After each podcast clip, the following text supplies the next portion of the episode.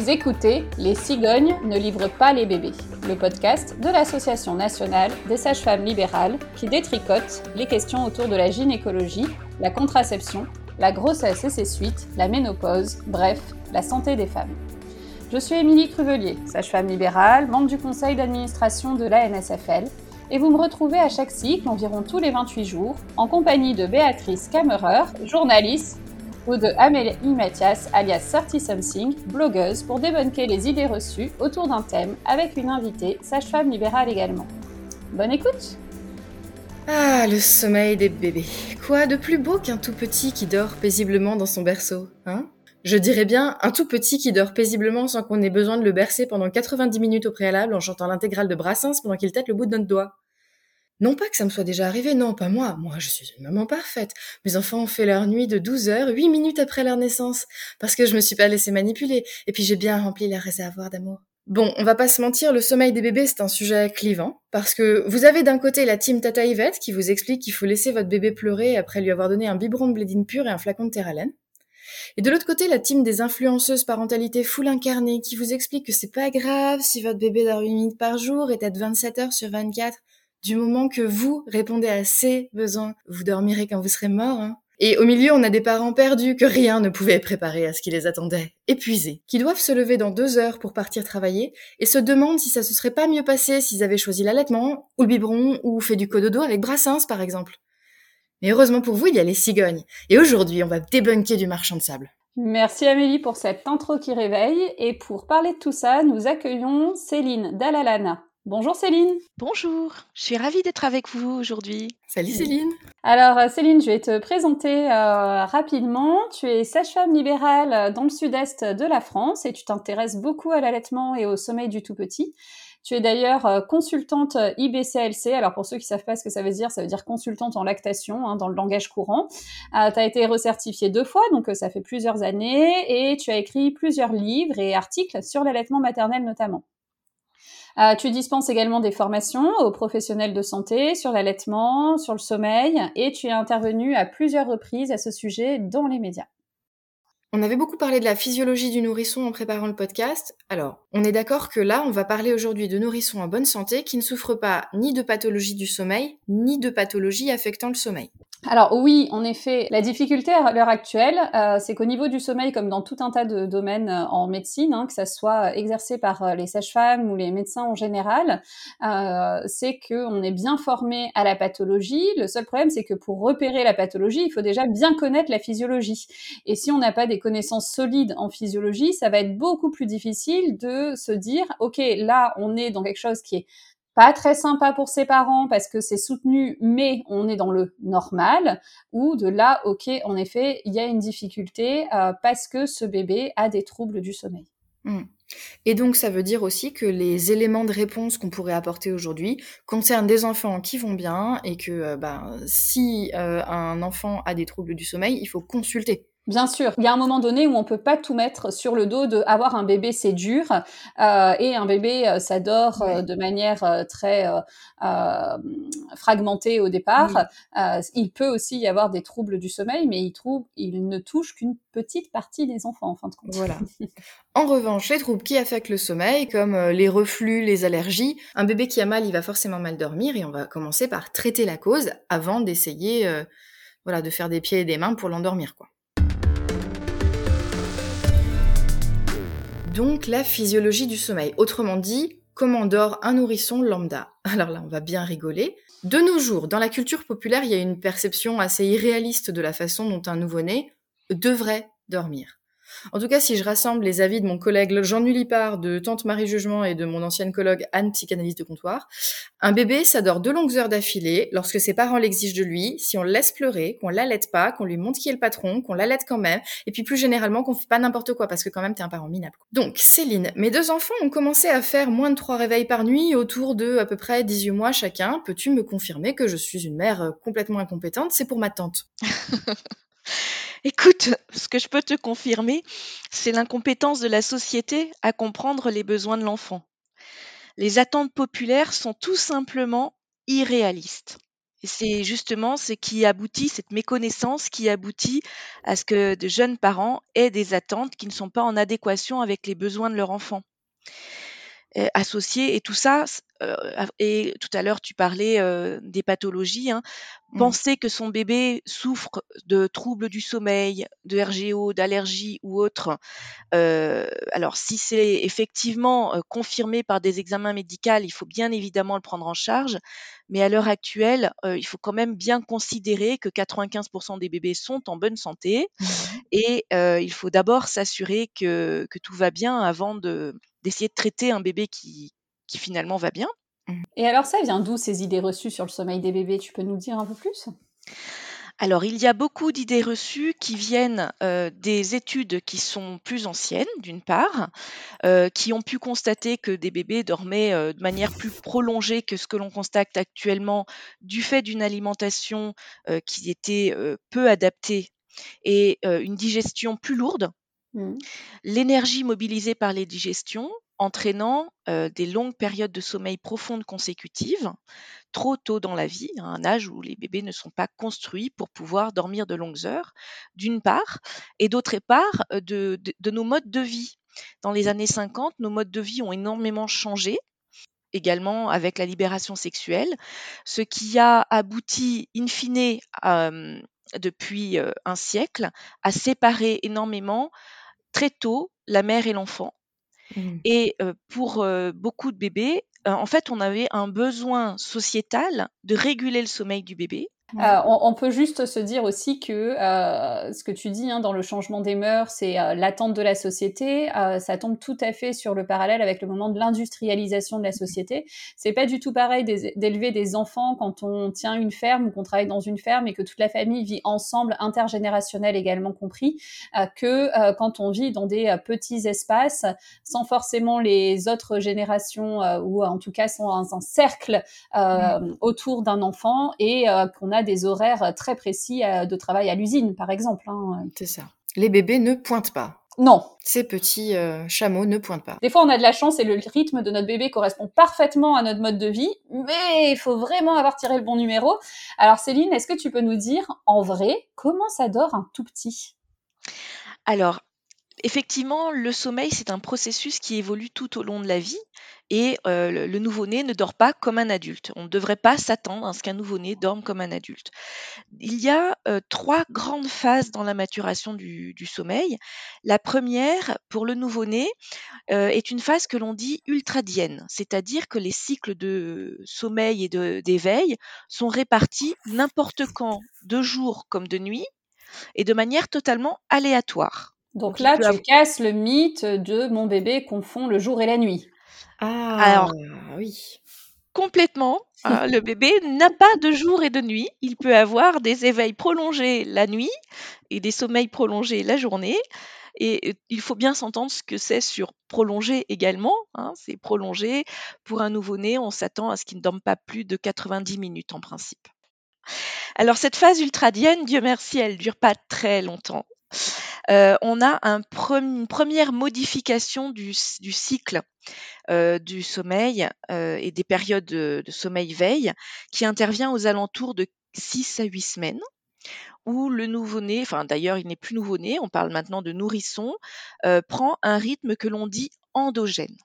Le rythme endogène, c'est le rythme que tout un chacun, même nous adultes, nous prendrions si nous étions coupés de synchronisateurs externes. Comme les spéléologues qui font des expériences dans les grottes pendant six mois, là. Exactement. Ils prennent tous un rythme de 25 à 30 heures par jour. Et au moment de ce changement, il y a ce qu'on appelle la, disparition des tétés groupés. Les tétés groupés, euh, donc c'est des bébés euh, qui têtent de manière euh, rapprochée pendant de longues périodes, voire quelques heures. Les, Donc ça, soirées, oh là là, mais j'en peux plus, je dois plus avoir de lait parce qu'il il arrête pas de téter. Exactement. Bah, à ce moment-là, effectivement, les tétés groupés interviennent plutôt le soir. On appelle ça les mmh pleurs du soir, les angoisses du soir, mmh les coliques du soir, etc., qui sont en fait le signe de ce changement entre rythme ultradien et rythme endogène. Ah bah voilà. Et la dernière phase, donc après le rythme endogène, vient le rythme circadien, qui est lui sur 24 heures et qui intervient entre 4 et 8 mois pour la plupart des bébés. Et donc là, ils prennent vraiment un rythme nuit-jour, ce qui ne signifie pas l'arrêt des réveils nocturnes. Nous avons tous, même nous adultes, une douzaine, une dizaine, une douzaine de réveils nocturnes. La seule différence entre nous et les enfants en bas âge, c'est que les adultes ont appris, ont acquis la compétence de se rendormir seuls et rapidement la nuit. Donc il y a quand même des choses qui s'acquièrent euh, et qui s'apprennent, mais pas là où on pourrait le croire. Exactement. En fait, c'est la maturation du sommeil et on a maintenant des, preuves, entre guillemets, euh, neurobiologiques hein, de mmh cette euh, évolution du sommeil. Le nouveau-né a deux phases de sommeil principales, sommeil agité et sommeil profond. Mmh et l'adulte en a à cinq phases de sommeil. Et l'enfant, il doit acquérir ces cinq phases au cours principalement de la première année. Et à chaque fois qu'il fait l'acquisition d'une nouvelle phase, ça déstabilise son sommeil. Donc chaque acquisition de nouvelle phase, c'est une occasion supplémentaire de se réveiller. Ce que je voudrais souligner dans ce que tu dis, c'est qu'on parle beaucoup d'apprentissage, euh, mais j'aime bien quand tu dis aussi euh, maturation, parce mmh. que apprentissage, dans la tête de beaucoup de gens, euh, ça sous-entend que les parents sont responsables, mmh. ou en tout cas qu'on va devoir mettre en place des actions pour que le bébé acquiert cet apprentissage, alors que finalement, une instruction. voilà, c'est, on n'est pas à l'école, on n'est pas en train d'apprendre la politesse ou que sais-je, on est surtout en train d'accompagner une maturation. Et mmh. si l'enfant n'est pas prêt, il n'est pas prêt, quoi, quoi quoi qu'on fasse, ça changera pas grand-chose. Et puis pour les adultes qui, ont, qui subissent des troubles du sommeil, ils savent que une grande partie de réapprendre à bien dormir, c'est réapprendre à s'écouter et imposer un rythme à un enfant, ça va pas l'aider à prendre un bon départ sur le fait d'écouter sa fatigue, ses besoins de sommeil. Et oui, cette maturation, je pense que c'est vraiment important. Moi, j'aime bien prendre l'image de euh, du bébé à deux mois qu'on voudrait faire marcher sur ses deux jambes, quoi. Mmh. Euh, chaque âge a son étape de mmh. maturation et il en va de même pour le sommeil. Et alors, bon, quand même, euh, on dit ça, mais euh, ça existe les bébés qui dorment, euh, qui font leur nuit dès le retour de la, de la maternité, même s'ils sont au sein. Enfin, les autres, ça existe. Moi, j'en ai croisé. pourquoi ils sont pas tous du coup sur ce même rythme qu'on connaît bien, c'est-à-dire le bazar au début, endogène ensuite, circadien bien placé après. Enfin, oui, alors ça, c'est effectivement la différence entre la, santé individuelle et la santé publique, c'est-à-dire qu'on a des statistiques sur des grands nombres. Quand on dit qu'un nouveau-né dort, par exemple, entre 8 heures et 20 heures par jour. Oui, puis entre 8 et 20, ça fait une sacrée différence quand même. C'est euh. énorme, quoi. Enfin... Et oui, et cet écart se réduit tout, tranquillement tout au long de la première année, hein, puisqu'on a un écart euh, qui est euh, de l'ordre de mémoire, ça doit être entre 10 et 15 heures par jour à 12 mois. Donc ça, ça se réduit. Mais il y a des petits dormeurs, il y a des grands dormeurs. Et j'ai envie de dire, dans les petits dormeurs, dans les grands dormeurs plus exactement, euh, il faut quand même se méfier de ces bébés qui paraissent sereins, qui dorment beaucoup et qui têtent peu du coup. Et on se retrouve au bout de quelques semaines avec un bébé qui prend pas suffisamment de poids parce qu'il ne mange ah. pas assez. Et euh, c'est souvent, on dit, ah bah voyez, vous n'avez pas assez de lait, votre lait, il n'est pas assez nourrissant. En fait, non, c'est un bébé qui est en difficulté et qui dort trop pour s'économiser. Mais alors donc Céline, entre le bébé qui dort 8 heures et le bébé qui dort 20 heures par jour, les deux c'est normal? Il y a 50 nuances de normal. Alors justement, tu parlais de, ces nouveau-nés qui s'endorment en tétant, hein, que ce soit au sein ou au biberon d'ailleurs. Euh, là, on a bien compris au démarrage, c'est pas un problème, mais moi souvent les parents me disent, ok, vous dites que c'est normal, mais c'est normal jusqu'à quand du coup? Alors, le besoin de succion non nutritive, c'est comme les besoins pour le sommeil ou autre, hein, ça évolue. La succion non nutritive, c'est une phase de succion beaucoup plus rapide où le bébé n'a pas de mouvement de déglutition. Et euh, c'est une phase que l'on rencontre essentiellement en sommeil agité et qui est associée euh, aux connexions neuronales. C'est la période pendant laquelle le bébé construit son cerveau, grandit de son cerveau, en quelque sorte. Hein. Il intègre les notions vues pendant l'éveil et plus le bébé est jeune, nouveau-né, petit nourrisson, plus son besoin de succion non nutritive est important. Et de fait, quand un bébé grandit, mature, en principe, son besoin de succion non nutritive devrait diminuer, ce que l'on constate habituellement pour la plupart des bébés entre 4 et 6 mois. Ce qui veut dire qu'on a souvent des mamans qui consultent à deux mois, trois mois en disant je ne comprends pas, il s'endort qu'au sein, je lui ai donné de mauvaises habitudes, etc.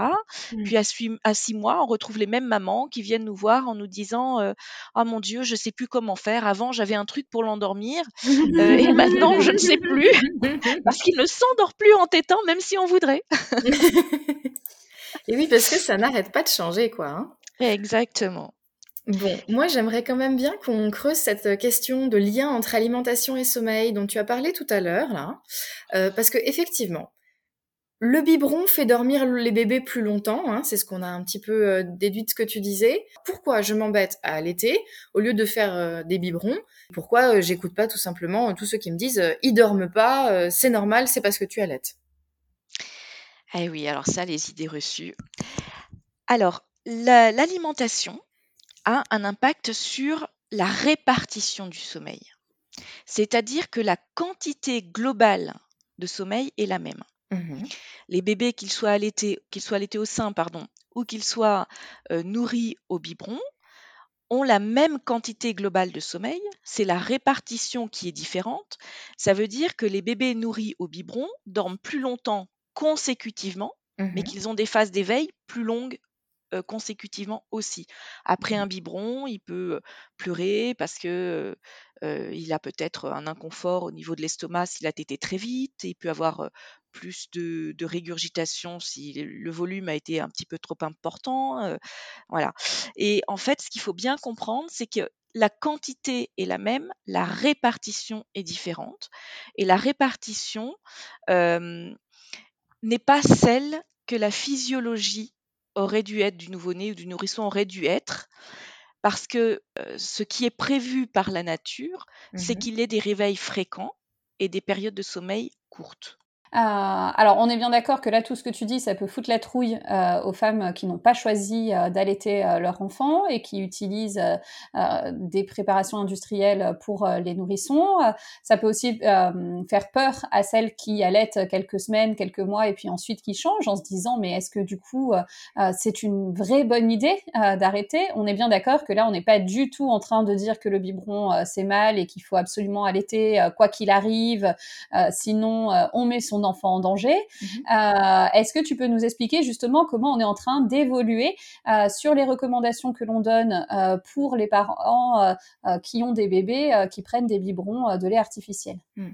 Parce qu'en fait, on va pouvoir donner les biberons différemment pour s'adapter à l'enfant, en fait.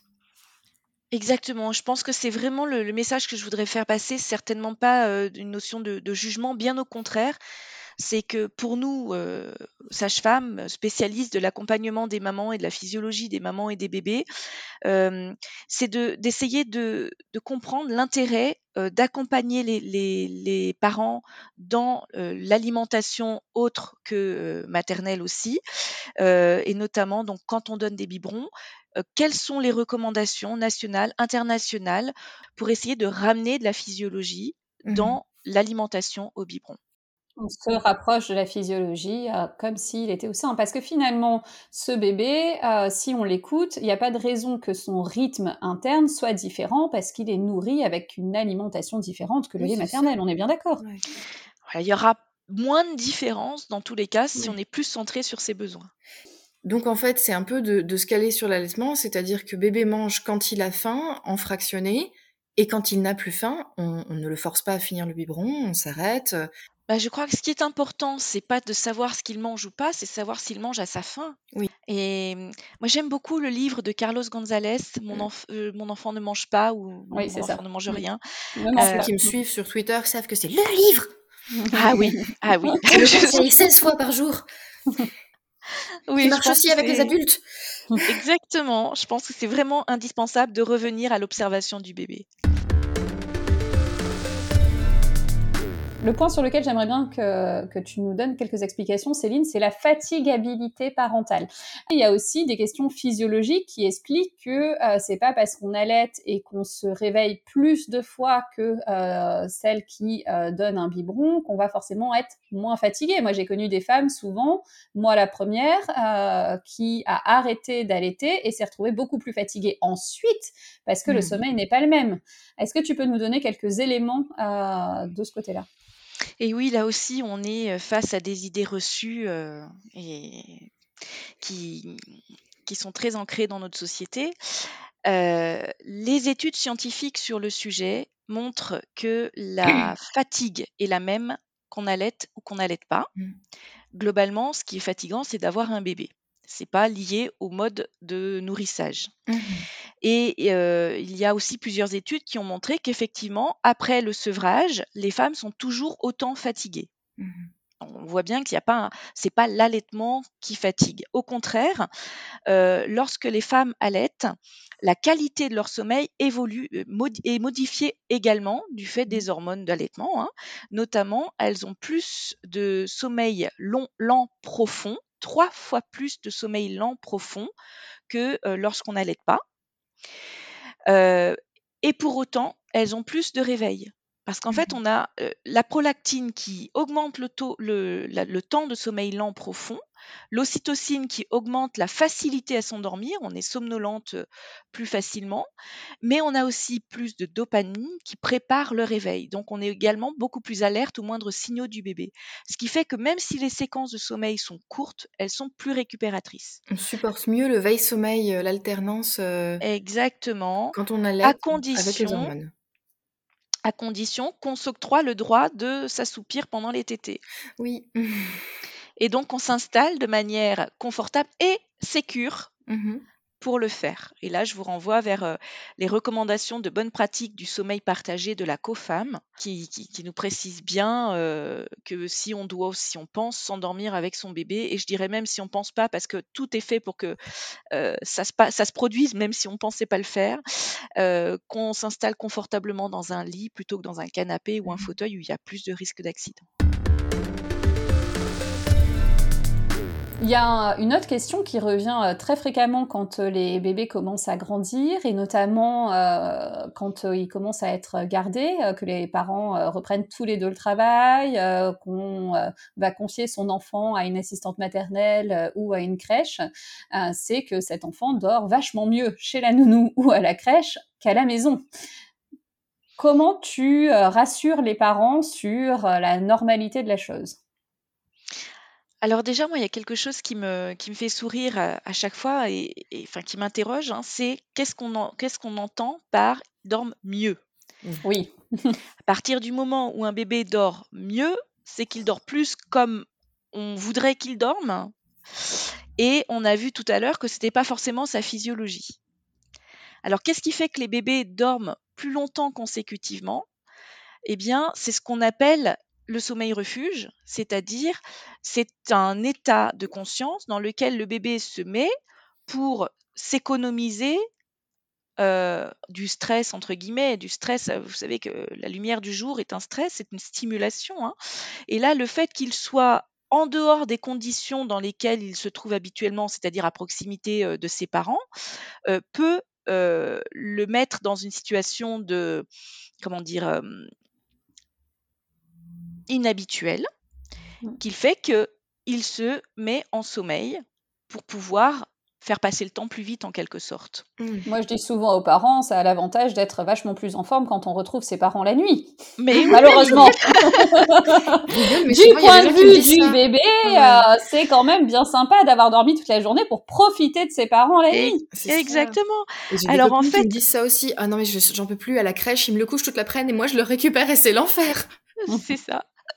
Alors en fait, c'est effectivement une situation euh, d'adaptation et je trouve ça formidable que les bébés aient cette capacité phénoménale d'adaptation, hein, où euh, quand ils ne sont pas dans la situation qu'ils préfèrent, on va dire, euh, ils peuvent s'économiser de cette manière-là et ensuite exprimer à leur maman, à leurs parents, euh, bah, tout leur, toute leur petite frustration de la journée. Hein. Le copain, il m'avait pris mon jouet, euh, etc. Et, euh, et j'étais pas avec toi, et t'étais pas là au moment où je pensais que tu, tu allais arriver. Et, et, du coup, on se retrouve souvent avec des bébés qui sont décrits comme super chez la nounou, qui dorment beaucoup et qui pleurent beaucoup avec leurs parents. Et mmh. on, on, a des parents qui pensent du coup qu'ils sont mieux chez, chez euh, la nounou, à la crèche.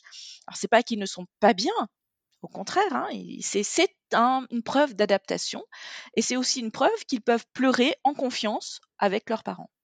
On peut aussi euh, mettre ça en parallèle avec toutes les méthodes euh, dès la naissance pour mieux faire dormir les bébés. Je pense notamment à l'emmaillotage ou à des euh, lits particuliers, des coussins particuliers, pour tous les accessoires qu'on nous vend pour que cet enfant dorme plus longtemps finalement. Ah bah écoutez, c'est effectivement une, une grande mode. Hein. On a vu fleurir des, coach du sommeil un petit peu de partout. Je pense que ce qui est important, c'est de revenir sur l'observation des besoins d'un bébé et de se rappeler que quand un bébé dort mieux, c'est qu'il ne dort pas comme il devrait dormir. Moi, ce que je peux vous dire, c'est que les études scientifiques sur le sujet, qui ont été menées notamment sur les méthodes d'accompagnement par les pleurs, mmh ont montré qu'il n'y avait alors qu'il y a un effet à court terme. Dans 80% des cas, les bébés s'endorment plus vite et dorment plus longtemps consécutivement. Donc c'était l'objectif fixé. on a vu que ça, c'était pas sans conséquences potentielles. Hein. et surtout, sur le long terme, il n'y a pas d'effet, c'est-à-dire six mois après la méthode d'apprentissage par les pleurs, les études ont constaté qu'il y avait autant de réveils nocturnes.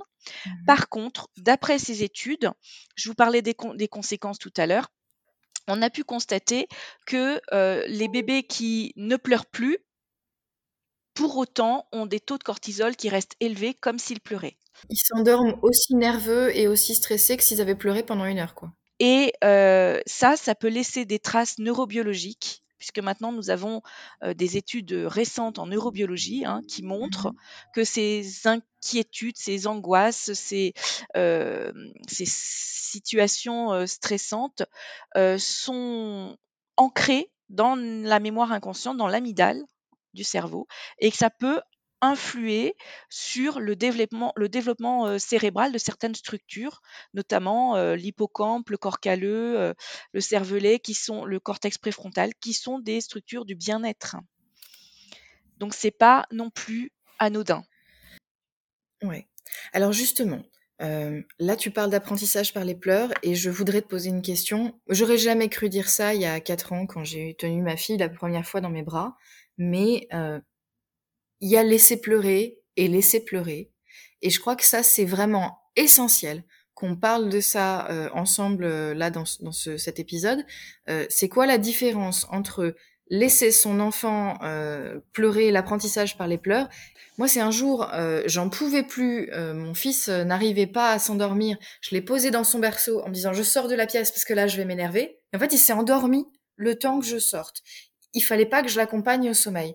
Est-ce que voilà, tu peux être euh, un petit peu euh, nous permettre de nous situer en tant que parents sur cette question-là. Oui, c'est délicat parce que on veut toujours faire du mieux du mieux possible et je crois que c'est important de bien faire la distinction entre laisser pleurer un bébé volontairement, c'est-à-dire je décide que là, je n'y répondrai pas à sa demande, alors que manifestement, il est dans une situation de stress important, c'est-à-dire il hurle, il crie, euh, il a vraiment besoin d'être accompagné, ou euh, de se dire je ne suis pas en mesure de l'accompagner à ce moment-là parce qu'on a aussi mmh. nos limites et il faut apprendre à se connaître également. Mmh On a tous des limites qui sont différentes et il faut les respecter parce que les, pleurs du bébé sont la première cause de bébé secoué. Donc je pense que c'est vraiment... on a une place importante dans cette prévention. Hein. Normalisons les boules caisses, hein, accessoirement. Et voilà. Et, et puis surtout, de, d'oser penser, d'oser penser que c'est normal qu'on ait besoin d'être soutenu par notre entourage. Mmh moi, ce que je dis souvent aux, couples que je reçois, c'est on vous demande à deux de faire le job de 50 personnes. Il faut un village pour élever un enfant. Et il est où le village hein? C'est ça. Donc, qu'on ait besoin de relais régulièrement, ben, c'est humain. Mmh c'est humain.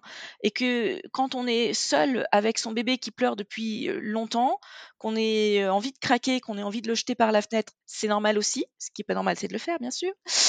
Et, et la pulsion est normale, il faut juste pas y céder. Voilà, et savoir se dire à ce moment-là, bah, c'est peut-être mieux que je le laisse dans son lit et que j'aille me détendre plutôt que je le garde dans mes bras. Maintenant, il y a aussi autre chose, c'est que tout à l'heure, je vous ai dit, le sommeil, il évolue. Au début, les bébés s'endorment en tétant, puis il y a un moment, c'est plus le cas. Ils s'endorment en sommeil lent, léger. Et c'est souvent là que les mamans se trouvent un peu démunies et on a un peu du mal à comprendre la transition, le, moment où le bébé a besoin d'être posé. Et qu'il peut rouspéter, moi j'appelle ça plutôt râler, rouspéter, rougner. c'est ça. Voilà, c'est pas pareil que ce petit bébé de deux mois qui hurle toute la nuit parce qu'il attend qu'on vienne le chercher. On parle souvent, hein, les parents me, posent souvent la question d'apprendre à distinguer les pleurs de leur bébé. Euh, je trouve que là-dedans, ce qui est vraiment intéressant, c'est pas forcément de distinguer le pleur de j'ai faim ou euh, je veux euh, qu'on me change ma couche ou je ne sais quoi, mais plutôt de distinguer j'ai pleure parce que j'ai besoin qu'on m'accompagne ou je pleure parce que je suis pas tout à fait d'accord avec ce qui est en train de se passer. Mhm. Sauf que ça, c'est pas tout de suite, tout de suite, hein, comme tu viens de le dire, ça apparaît plutôt au fil des mois. Et puis laisser pleurer, enfin comment dire, accepter d'entendre et de, laisser s'exprimer, parce que c'est ça aussi, les pleurs euh, d'un enfant, ça ne se passe pas de la même façon et ça ne, se, ça ne se gère pas de la même façon à deux jours, deux mois, deux ans, quatre ans. Et je voudrais revenir aussi sur euh, les études qui, qui, ont été faites sur euh, le matériel de puériculture pour le sommeil, hein, le, l'emmaillotage, les lits Kokuna Baby et autres. ce que confirment ces études, c'est que tout ce qui augmente la part de sommeil consécutive est associé à une augmentation du risque de mort inattendue du nourrisson, raison pour lesquelles dormir en mailloté, dormir dans un Kokuna Baby ou dans tout ce matériel qui, qui confine le mmh bébé et qui le maintient dans une position, certes, ça augmente son temps de sommeil consécutif, mais c'est associé à une augmentation du risque également. Donc, c'est déconseillé par les recommandations nationales et internationales. On peut rappeler que toutes ces techniques-là, elles ont été à la base réfléchies pour les enfants très prématurés, en fait, et pas du tout pour les nouveau-nés à terme. Qui n'ont pas les mêmes besoins. Qui n'ont pas les mêmes mmh. besoins, exactement et qui sont euh, oui et qui sont sous surveillance parce que les enfants quand ils sont très prématurés euh, ils sont hospitalisés avec des scopes qui mesurent euh, ce qui est en train de se passer et une alarme quand ça ne va pas. Exactement. Peut-être que on peut juste préciser pour les parents qui nous écoutent que c'est tout à fait normal que quand les femmes reprennent le travail à la fin de leur congé maternité, leur enfant ne fasse pas ses nuits. Ah oui c'est, on a un gros travail à faire. Alors, je voudrais revenir sur, il fait pas encore ses nuits. Si, il fait les siennes. Exactement. pas les nôtres, c'est tout. Et euh, je, je crois que c'est vraiment essentiel de, de rappeler hein, quelque chose qui, qui, était pressenti par beaucoup de pédopsychiatres depuis de longues, longues années, comme Winnicott, Bowlby, euh, et qui est confirmé par les études en neurosciences appliquées aux émotions depuis euh, les années 2010, mmh c'est que les enfants ont un besoin vital d'être accompagnés euh, pour se rendormir tant qu'ils n'ont pas acquis la permanence de l'objet. Mmh. Et la permanence de l'objet, c'est une compétence dont ils font l'acquisition en moyenne entre 3 et 4 ans. C'est-à-dire qu'ils n'ont pas besoin de téter, ils ont besoin d'une présence. Donc maintenant qu'on sait que potentiellement on va être fatigué pendant de longues années, euh, comment on peut anticiper? Quels conseils tu donnes aux parents, notamment en préparation à la naissance et à la parentalité, où on va parler de ces sujets-là? Alors je crois que déjà, ce qui est important, c'est de savoir mobiliser les relais. Hein, c'est de, faire le point sur l'entourage qui va pouvoir être un aide effectif, une aide effective. Euh, tout dépend de l'âge de l'enfant aussi. J'ai souvent des consultations euh, à période de 9-15 mois où on a l'acquisition de la dernière phase de sommeil chez l'enfant et du coup, on a une multiplication des réveils nocturnes. Ils sont grands, ils mangent, euh, peut-être qu'on peut les confier une journée par semaine ou une nuit par semaine, que ce soit aux amis, aux grands-parents, euh, à la nounou, savoir mobiliser le relais pour pouvoir dormir. Mmh. Parce qu'il y a aussi beaucoup de mamans qui se disent, bah voilà, le mercredi, je travaille pas, je vais le confier à la nounou et puis je vais en profiter pour faire le ménage, les courses, etc., euh, etc. non, d'abord, on va dormir. Et puis quand on aura suffisamment dormi, bah, on fait du loisir. Mmh. Et puis si on a fait tous les loisirs qu'on voulait, et ben peut-être qu'il reste un peu de temps, on pourra faire un peu des courses, mais c'est vraiment secondaire. Quoi. On parle beaucoup des mères dans euh, les choix euh, parentaux, dans euh, la façon d'éduquer son enfant, dans l'accompagnement au sommeil.